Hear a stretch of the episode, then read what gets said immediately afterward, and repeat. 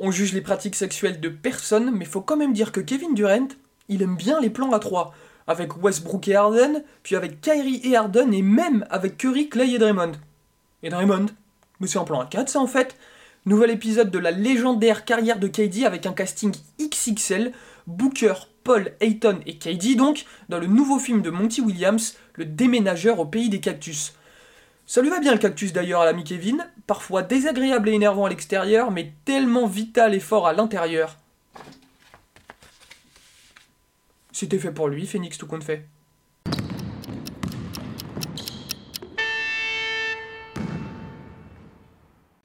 Mesdames et messieurs, bonjour, je suis ravi de vous retrouver pour ce nouvel épisode du Carton. Alors là, vous les voyez, euh, les deux oiseaux, à peine sortis de leur lit, on n'a pas beaucoup dormi. Benjamin faisait sa sieste, euh, sa sieste habituelle au moment d'un trade, d'un trade all-time, il faut le dire. Cet homme dort toujours au pire moment possible. Vous l'avez compris, on va parler du transfert de Kevin Durant à Phoenix. Faut qu'on en parle, on, tourne, on a vu le transfert, on s'est dit on fait un épisode tout de suite, tout de suite. Il y a Teddy Perez qui est avec nous, euh, comme d'habitude. Ça faisait un moment qu'il n'était pas venu. Et puis euh, mon acolyte, mon sidekick, Benjamin Moubèche. Comment ça va, les gars? Écoute, ça va très bien. Sidekick, on en reparlera. et pour le petit follow-up sur ce que je dis dans le dernier podcast quand tu m'as présenté que je disais que je dormais pendant euh, la demande de trade de Kyrie Irving et son trade. Rebelote, effectivement, petite sieste de deux heures sur une nuit extrêmement courte et Kevin Durant qui se fait transférer. J'avais tout donné sur Westbrook, D'Angelo Russell et compagnie, c'était dommage clairement. T'as mal jugé, t'as mal jugé. La malédiction. Bah, moi, moi, de mon côté, c'était plutôt cool parce que quand je me suis réveillé, justement, c'est là où le, trade était officialisé, annoncé.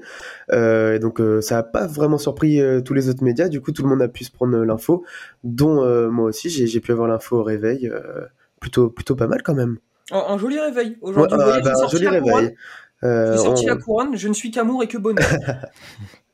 Bon les gars, on, va commencer tout de suite. Kevin Durant, je l'ai dit, a été transféré à Phoenix euh, dans la nuit. Du coup, il devait dormir, Pépère, hein, euh, très certainement. Euh, Benjamin, je vais te laisser un petit peu analyser ce trade. Alors, je, vais vous donner le détail du trade. Donc, les scènes reçoivent Kevin Durant et TJ Warren. C'est important, on va en reparler. Et les Nets reçoivent Michael Bridges, Cam Johnson, Jake Crowder, quatre premiers tours de draft en 2023, 25, 27 et 29, et un pick swap en 2028. Bah, ce qu'il faut comprendre avec ce transfert, c'est que clairement, il y avait rupture depuis euh, le départ de Kyrie Irving, parce que Kevin Durant sait qu'il ne peut pas rester forcément honnête pour toujours, avec autant de dysfonctions avec les stars et compagnie. Les Nets étaient conscients aussi que la situation ne serait pas forcément tenable sur le long terme. Continuer, s'efforcer de construire quelque chose autour de Kevin Durant malgré tout. L'équipe a clairement perdu sa superbe en perdant Kyrie Irving, donc ils étaient un petit peu coincés quelque part. Et donc les deux parties ont décidé de se faire un peu une fleur l'une à l'autre et de trouver une solution qui correspond à la franchise d'un côté, mais aussi aux joueurs. Kevin Durant a toujours voulu aller aux Suns depuis sa demande de transfert l'année dernière parce que euh, il aime beaucoup Monty Williams depuis son passage avec Team USA. Devin Booker pour la même raison, ils ont une bonne relation. C'est une bonne équipe, c'est un marché attractif. Et maintenant qu'il n'y a plus Robert Server, en plus, il n'y a plus aucun frein qui l'empêche d'aller aux Suns. Donc pour lui, c'était parfait. Les Suns ont toujours voulu récupérer Kevin Durant depuis euh, cet été euh, ce fameux été où toutes les équipes le voulaient, mais les Suns étaient dans les favoris, mais aussi parce qu'ils ont perdu les finales de 2021 alors qu'ils menaient de, de deux matchs, ça a laissé un sentiment d'amertume. Et il y a un petit peu l'impression que Kevin Durant peut euh, faire passer un, cap en fait. Il y, a plein, il y a plein de choses, il y a la dépendance à Chris Paul, il y a le fait de passer un step avec cette équipe qui stagne un petit peu euh, malgré son potentiel formidable. Donc pour les Suns et pour Kevin Durant, ça avait son sens et les Nets s'y retrouvent avec tous ces tours de draft ils pouvaient pas imaginer mieux que voilà, c'est un petit peu c'est le maximum qu'on donnait, euh, qu'on donnait les Suns, avec en plus des joueurs intéressants comme euh, Michael Bridges et Cameron Johnson et un autre joueur à transférer avec Jake Roder. Donc tout le monde s'y retrouve au final. c'est un petit peu le trade parfait, idéal, la seule solution totale en fait qu'avaient ces, deux équipes et ce joueur-là. Ben, on va reparler un peu euh, de, qui, euh, de qui s'y retrouve le, mieux euh, dans ce transfert. Teddy, je vais te laisser parler un peu. On va, on va commencer par, par regarder du côté des Suns. Alors là, donc on part sur un Big 3 et même Benjamin me l'a fait remarquer en off juste avant, même un Big 4 limite, hein, parce qu'il y a Kevin Durant du coup qui rejoint les Suns, il y a Devin Booker, DeAndre Ayton et CP3. Les Suns, ils vivent clairement une saison assez compliquée, très décevante. Booker est blessé, c'est très difficile. Chris Paul est sur le déclin. Bon, alors ça reste un très bon joueur de basket, hein, euh, mais il est clairement sur le, déclin. Pardon. Est-ce que avec l'ajout de Kevin Durant, on sait que Devin Booker vient de revenir de blessure. Est-ce que là, on passe pas d'une saison euh, plutôt ratée à on repasse automatiquement euh, favori au titre, quoi? Bah, là, c'est vrai qu'on est à, une moitié de saison, mais cette équipe-là, un peu aussi comme les Clippers par exemple, c'est des équipes qui qui juge une saison ratée selon les résultats en playoff. là, effectivement, on se dit c'est une saison un peu morose, compliquée. Ils sont quand même encore cinquième de l'Ouest à trois victoires d'écart avec avec les Kings troisième, qui justement on parle d'une darling cette année à l'Ouest.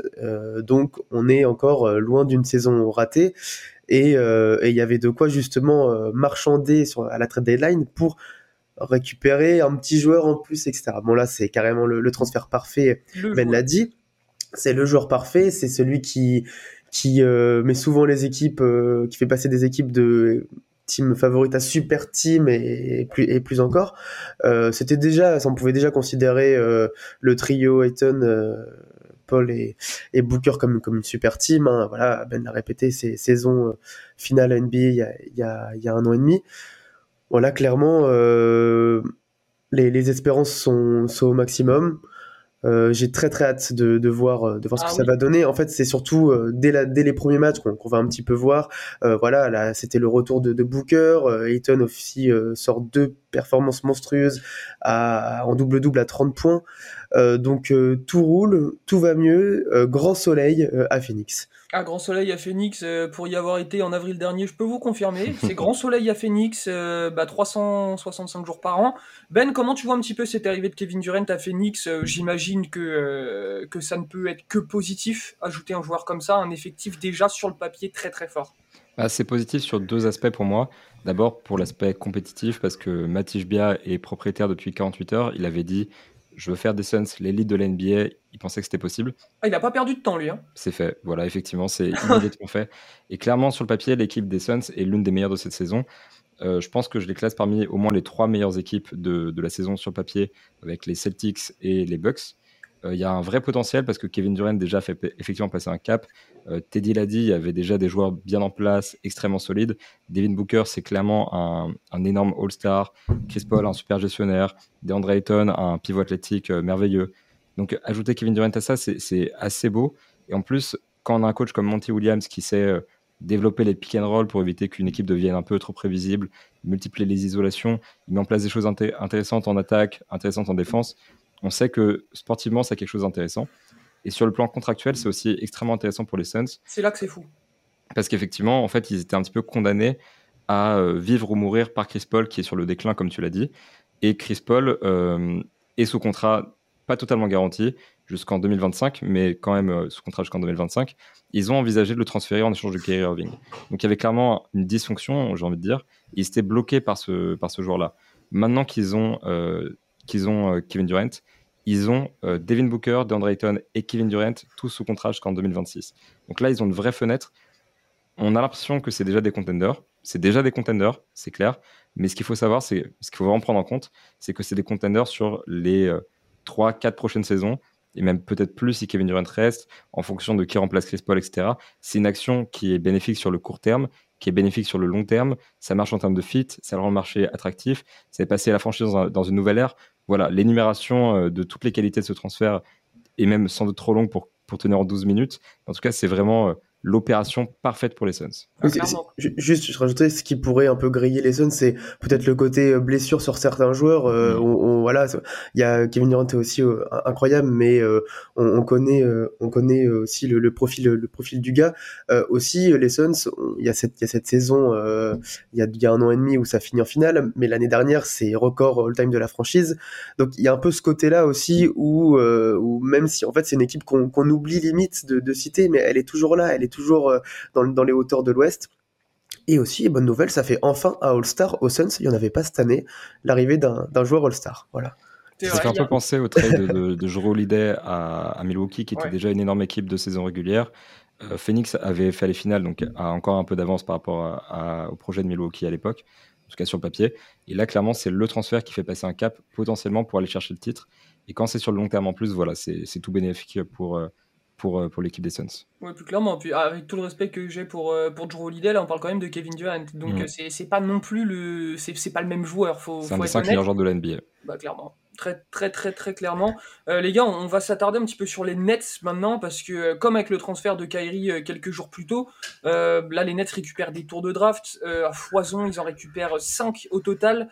ils récupèrent des joueurs qui ont de la valeur, donc Michael Bridges, Cam, Johnson. On sait que les Suns étaient dans une impasse avec Jake Crowder, ils ont réussi à le foutre dans le package. Qu'est-ce qui se passe à Brooklyn là, Benjamin? C'est quoi le, le, projet? C'est on active la reconstruction ou alors est-ce qu'on se sert des assets récupérés, je sais pas, pour essayer de rebâtir une équipe compétitive, une équipe un petit peu sérieuse comment tu vois, euh, comment tu vois tout ça? Si l'objectif c'était de composer une équipe compétitive, ils auraient gardé Kevin Durant parce que tu sais que tu peux pas récupérer un joueur de la qualité de Kevin Durant sur le marché des transferts. C'était clairement le meilleur joueur disponible de très loin. Donc euh, s'ils voulaient rester compétitifs, ça aurait été avec Kevin Durant. Il n'y a pas d'alternative à ce niveau-là. Donc c'est clairement une reconstruction vers laquelle on part.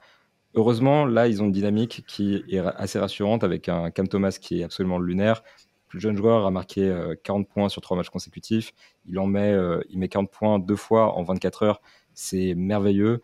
Euh, vraiment, c'est un peu le joueur qui incarne les espoirs de la franchise. Seulement 21 ans. Donc j'ai envie de dire, ça fait déjà un coup d'avance pour cette équipe de Brooklyn dans le processus de reconstruction. Michael Bridges, c'est un jeune intéressant, très clairement. Cameron Johnson, c'est vraiment un super ailier fort, excellent shooter à trois points, super profil ça se développe. Il y a des jeunes intéressants. Je pense à Darren Sharp aussi qui est dans l'équipe. Donc en fait, il y a déjà un petit peu des bases pour la reconstruction. Ce qui est dommage, c'est le fait de ne pas avoir ses propres pics qui, ont, qui sont à Houston. On va en reparler. Hugo, je suis sûr que tu en parlais. C'est forcé, c'est le passage obligatoire. Mais ils sont en fait contraints de se retrouver dans cette position de reconstruction qui ne sera pas forcément accompagnée de tanking parce qu'ils n'ont pas les pics pour ça mais euh, n'empêche reconstruction quand même.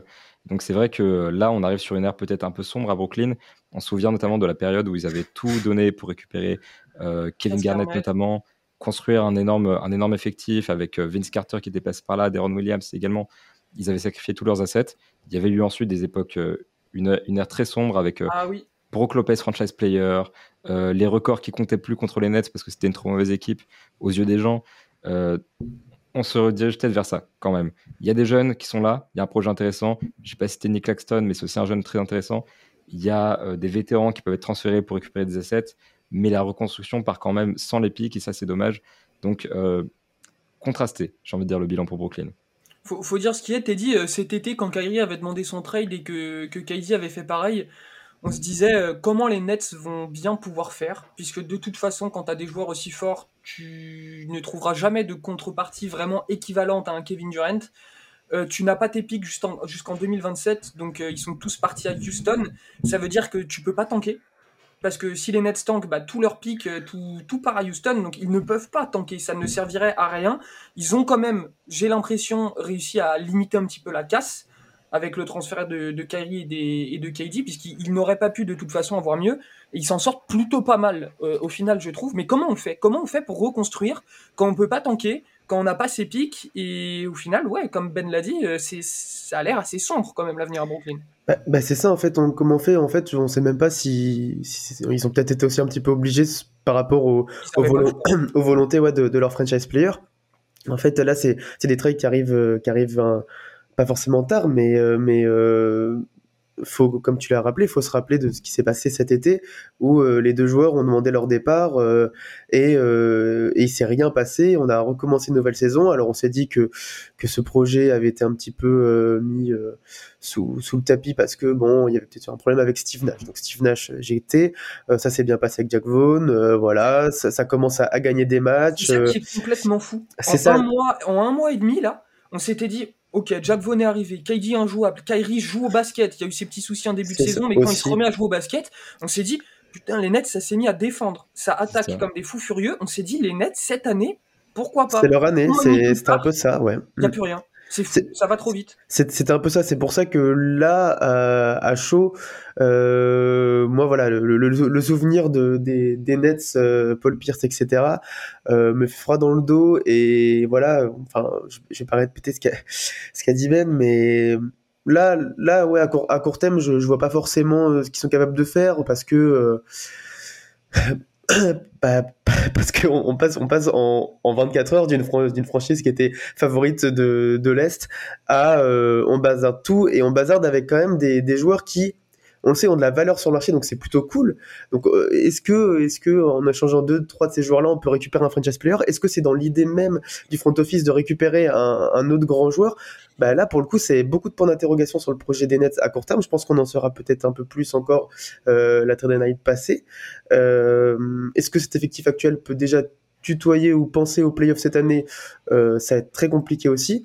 Donc euh, là, on, oui, on, on, on, tire le rideau euh, fin de saison un petit peu pour, pour les Nets, quoi. Je, je, je, suis en train de me demander, est-ce que dans l'histoire, on a déjà vu une équipe qui, qui, partait en reconstruction sans ses pics de draft? Alors pour les plus anciens, euh, pour les plus anciens qui nous écoutent ou qui nous regardent ah, sur Nets, YouTube, hein. si vous avez plus de 40 ans, dites-nous si vous avez des souvenirs dans l'histoire d'une équipe euh, des années euh, des années 60 ou 70 qui est repartie en reconstruction. Hein. Co comment? 2000-2010, du coup avec les Nets, c'est arrivé par la force des choses de la même manière. Ils ont essayé de construire un projet avec des stars qui était trop ambitieux, oui, mais, mais qui n'a pas fonctionné. On peut pas parler de reconstruction derrière. Il n'y ah bah... avait même pas de projet de reconstruction, ah oui. Ils, ils, ont été obligés, en fait. Et ah oui, après... ils n'avaient pas le choix, de toute façon. Et, et, en fait, on se dirige dans cette situation plus ou moins pour les Nets aussi, parce que euh, Houston a, a, a, les pics des Nets comme les Celtics avaient les pics des Nets, avec lesquels ils ont notamment drafté euh, Jason Tatum, d'ailleurs. Et, euh, et, et en fait, on est un peu dans cette même situation où les joueurs majeurs sont partis, on nous laisse derrière quelques éléments prometteurs certes, mais il n'y a pas de, il y a pas de Evan Mobley, de Scotty Barnes, de Jalen ouais. Green, de Kate Cunningham. Je pense au de draft 2021 parce que ça me vient comme ça, mais de, on n'a pas de jeunes extrêmement prometteurs, on n'a pas de capital draft, c'est très très compliqué. Et Sean Marks a réussi à remettre Brooklyn sur le droit chemin après ces périodes sombres avec D'Angelo Russell, cette équipe qui faisait rêver, il a tout assaini. Puis tout est reparti aussitôt. On a l'impression qu'il y a un cycle infernal à Brooklyn. Donc, s'il y a une franchise qui, qui le fait, c'est Brooklyn. Elle a de la chance d'être sur le marché de New York parce que ça peut attirer des agents libres comme elle l'a fait avec Kyrie Irving et Kevin Durant. C'est peut-être ça qui va les sauver. Mais sans ça et sans cette composante, et ils peuvent pas compter que là-dessus, ils n'iront sans doute nulle part. Après, cette équipe-là, euh, elle peut aussi nous faire penser à, à l'équipe de l'époque de D'Angelo Russell, Spencer Dinwiddie, où mmh. ça, allait, ça allait en playoff. Euh, bah, on a Michael Bridges, on a Cam Thomas, c'est pas non plus. Euh, Cam Thomas dans le rôle de D'Angelo Russell. C'est ça, c'est pas non plus des. C'est pas non plus des, des. Non mais oui, mais on va essayer de s'exciter comme, comme on peut, euh, mmh. Hugo. c'est un peu compliqué. Bon, en tout cas, force aux fans des Nets. Euh, vous, en tant que fan de Houston, vous inquiétez pas, nous aussi on traverse une période sombre. Quoique, quoique, je me suis réveillé ce matin, je me suis dit ah, on a peut-être le droit au bonheur, mes amis, euh, mes amis fans des Rockets. Euh, on, on, a, on, a, une petite lumière dans cette saison dégueulasse. En tout cas, les gars, je sais pas si vous avez quelque chose à rajouter, mais merci beaucoup pour vos analyses. C'était, c'était très très cool. On y voit un peu plus clair sur ce transfert et sur l'avenir qui se profile à Phoenix et surtout aux Nets, puisqu'on n'a pas de doute que ça va très bien fonctionner à Phoenix. Euh, en tout cas, n'hésitez pas à nous dire ce que vous avez pensé de ce transfert en commentaire. On sera un plaisir de vous répondre. Je vous dis à la prochaine. Prenez soin de vous.